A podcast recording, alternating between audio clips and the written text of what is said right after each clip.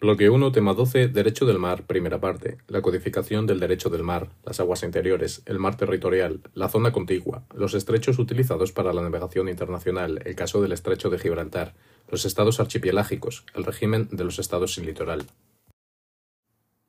Los océanos han sido tradicionalmente un elemento importante para el desarrollo de la humanidad, en primer lugar como método de comunicaciones internacionales, así también como proveedor de recursos y un elemento importante para el desarrollo de las investigaciones. Es por lo tanto que la comunidad internacional ha buscado desarrollar un derecho internacional público marítimo que regule las actividades y la soberanía de ejercida en las aguas. Este proceso de regulación ha culminado con la Convención de Montego Bay de 1982, que rige actualmente el derecho marítimo. Esta convención establece una división básica de los espacios marítimos en dos, aquellos espacios de soberanía de los estados, como son las aguas interiores y el mar territorial, y unos espacios de jurisdicción, donde se encontraría la zona contigua, la zona económica exclusiva y la plataforma continental. No obstante, debemos señalar que este proceso de regulación se encontraría abierto debido a los desafíos que enfrentan la sociedad internacional de cara al futuro, como es la protección del medio ambiente, incluidos los océanos, y la explotación de los fondos marinos. Debemos analizar, en primera instancia, brevemente el proceso de desarrollo de este derecho internacional marítimo y su codificación. Tradicionalmente, la regulación del derecho del mar era, consuetudinaria, dividiéndose entre dos espacios, el mar territorial y la alta mar. El mar territorial, desde el siglo XVII, seguía la, regla de bala de cañón, estableciéndose su extensión igual al alcance de la artillería establecida en la costa de los estados. En la Conferencia de la Haya de 1930 se estableció una extensión máxima de tres millas náuticas. Por otro lado, en la alta mar se reconocía tradicionalmente el principio de la libertad de navegación. Sin embargo, la ampliación de los intereses económicos y militares de los Estados llevó a un intento de eh, regulación mediante las Convenciones de Ginebra de 1958, que dividía eh, en cuatro eh, espacios de regulación. En primer lugar, la Convención relativa al mar territorial y la zona contigua. En segundo lugar, la relativa a la plataforma continental. En tercer lugar, la regulación del alta mar. Y finalmente, una Convención relativa al régimen de pesca en el alta mar. No obstante, el proceso de descolonización que se produjo durante los años 60 y 70 del siglo XX, así como la aparición de nuevos actores y nuevos intereses, llevó a una actualización de esta regulación mediante la Conferencia de Montego Bay de 1982 con el convenio que eh, se aprobó por esta una conferencia auspiciada por las Naciones Unidas que tuvo mm, importantes eh, obstáculos en cuanto a las negociaciones, incluyéndose entre ellos la prohibición de las reservas que hace el propio Tratado de Montego Bay en su artículo 309. Algunos de los elementos innovadores de esta regulación de Montego Bay fueron el establecimiento del mar territorial hasta un máximo de 12 millas náuticas, el reconocimiento de la zona económica exclusiva, uno de las proclamas de los nuevos estados descolonizados, así como un nuevo régimen de la regulación de los estrechos internacionales asociado a esta extensión de las 12 millas náuticas del mar territorial. Posteriormente, en 1995, se aprobó un protocolo de protección de las especies que complementa este convenio de 1982. España es parte del, convenio de Montego Bay, pero ha formulado una serie de declaraciones interpretativas relativas a la regulación del estrecho de Gibraltar. Analizando a continuación los espacios eh, de soberanía,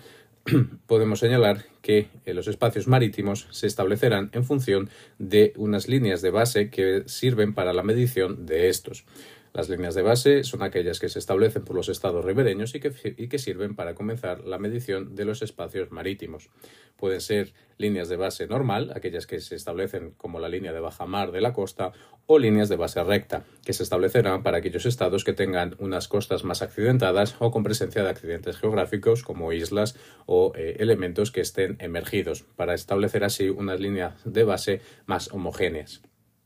destacar que eh, eh, el establecimiento de los distintos espacios marítimos tiene una superposición de unos sobre otros, por lo que los regímenes de un espacio son supletorios del siguiente.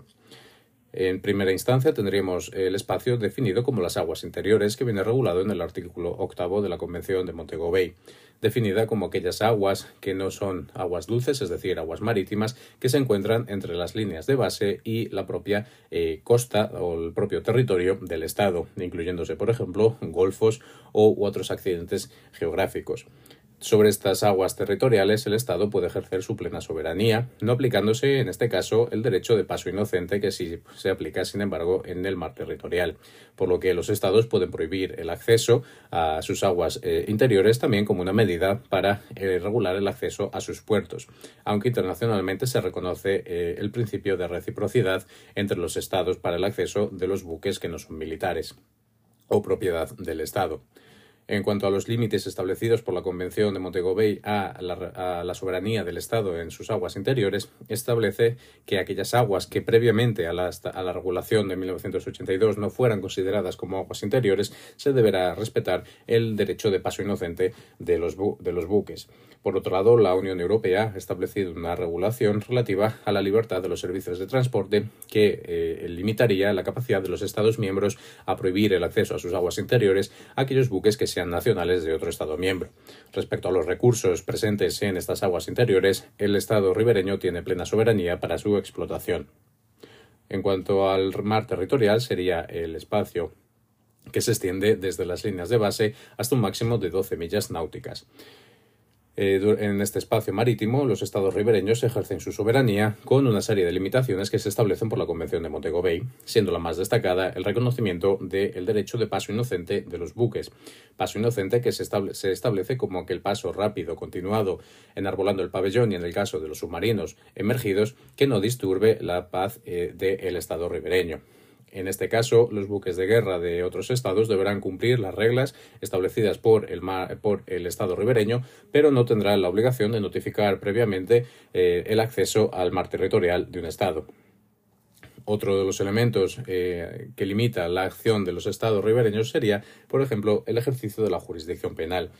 puesto que el simple paso por el mar territorial de un Estado no permitirá al Estado ribereño a ejercer eh, la jurisdicción penal sobre eh, los buques, salvo en el caso que se trate de un buque que ha salido de sus aguas interiores o de su puerto, o una serie de excepciones contempladas en la Convención de Montego Bay, como es eh, que el delito tenga efectos en el Estado ribereño, que se perturbe por este delito la paz del país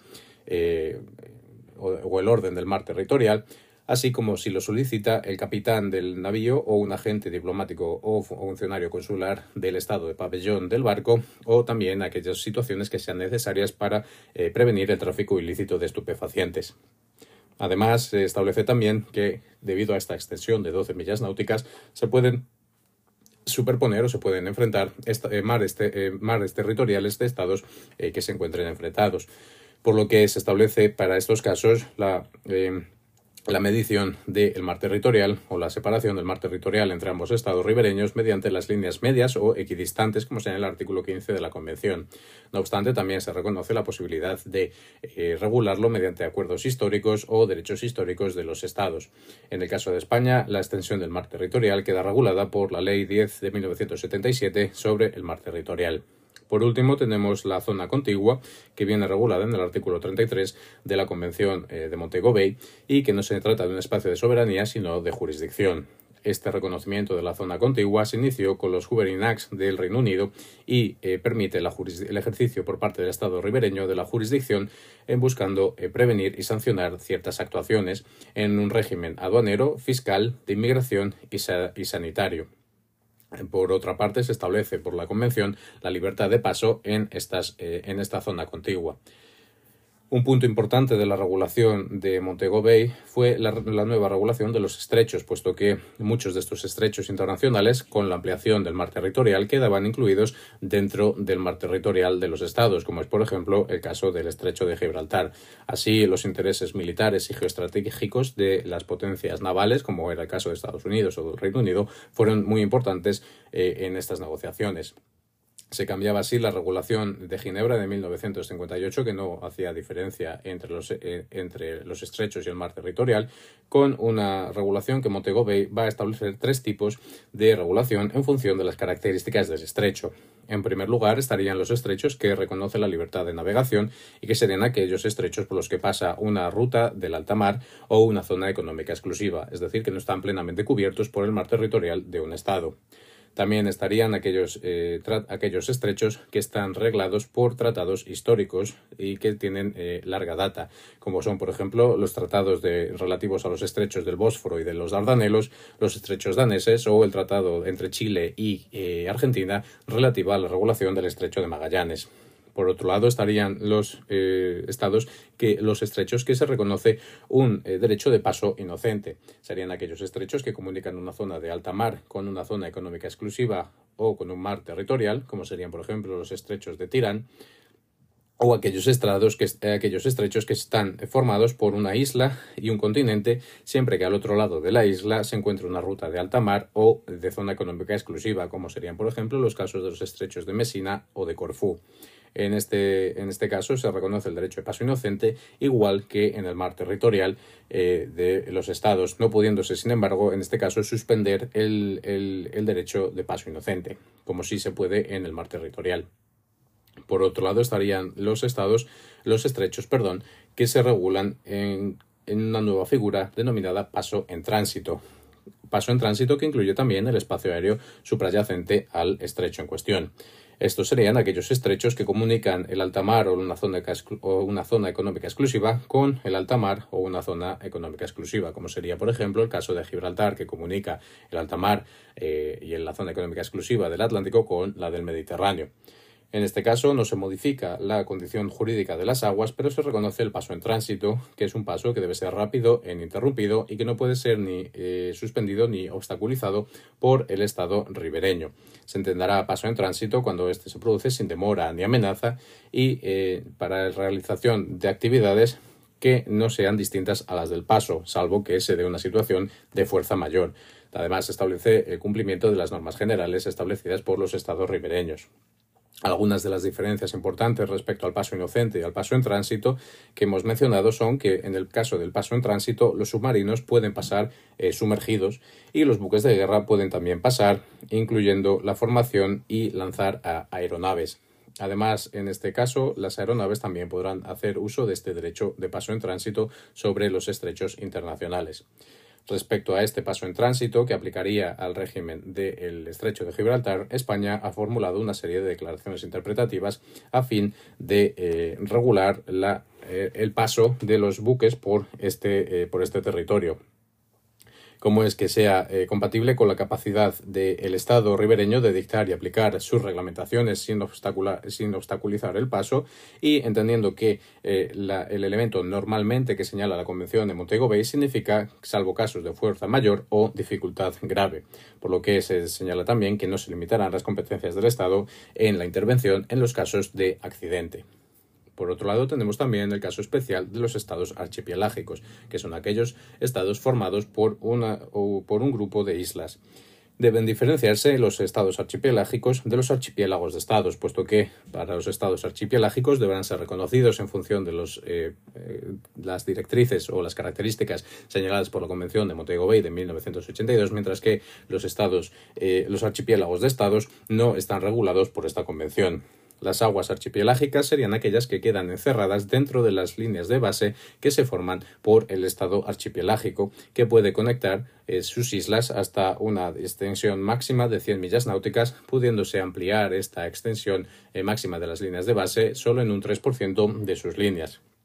Estas aguas archipelágicas tendrán un régimen de soberanía estatal tanto de las aguas como del espacio aéreo suprayacente y se les reconoce un derecho de paso inocente, lo cual se permite por parte del Estado archipelágico la suspensión temporal del paso en ciertas áreas o la designación de rutas determinadas para el paso de, eh, eh, de los buques. No obstante, si eh, esta regulación eh, incluye como aguas archipelágicas aguas que previamente no tenían este régimen, se reconocerá por parte del Estado archipelágico derechos históricos relativos a la pesca por parte de los Estados vecinos, así como también se establece la obligación por parte del Estado archipelágico de respetar el establecimiento de los cables submarinos, así como las labores de eh, mantenimiento y de reemplazo de los mismos. Por último, tenemos también la circunstancia particular de los estados sin litoral, que son aquellos que no tienen acceso directo al mar. Eh, se establecen en la Convención de Montego Bay una serie de derechos para estos estados, puesto que se considera que los océanos son patrimonio común de la humanidad y todos los estados deben tener derecho a beneficiarse de su explotación, por lo que se les concede un derecho de libertad de tránsito, de acceso, de explotación y de investigación de los mismos. El acceso al mar y de tránsito se realizará por los estados conocidos como estados de tránsito, es decir, por los cuales deberán circular eh, los nacionales de estos estados para entrar al mar, que quedará regulado generalmente mediante convenios entre el Estado eh, litoral y el Estado de tránsito. Algunos de los elementos que se reconocen de este régimen son, por ejemplo, que el tráfico en tránsito tendrá exenciones fiscales, así como también la posibilidad de crear zonas eh, francas en el estado de tránsito para el estado sin litoral.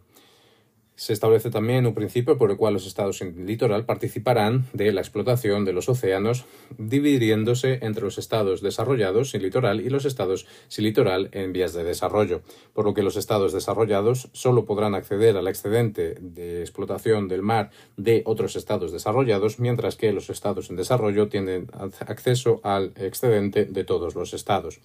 Vemos así como eh, la codificación que se ha desarrollado desde 1982 ha sido muy relevante para conceder una mayor seguridad jurídica a la regulación del derecho marítimo siendo el caso que algunas de estas normas han pasado a eh, el derecho consuetudinario, como es por ejemplo el reconocimiento de la zona económica exclusiva. No obstante, como hemos dicho, se trata de un proceso de regulación que está abierto debido a la aparición de nuevos intereses o de nuevas capacidades respecto, por ejemplo, a la explotación de los fondos marinos.